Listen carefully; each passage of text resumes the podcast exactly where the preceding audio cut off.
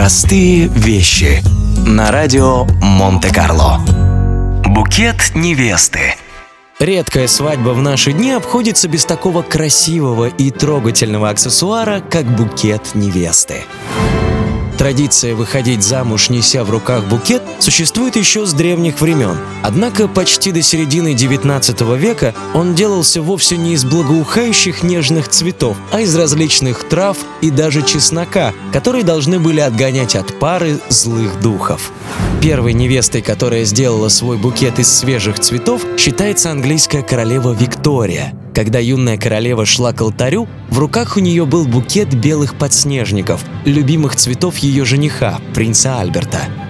Вслед за ее величеством носить цветочные, а не травяные букеты стали и другие невесты. И постепенно эта традиция распространилась по всему миру.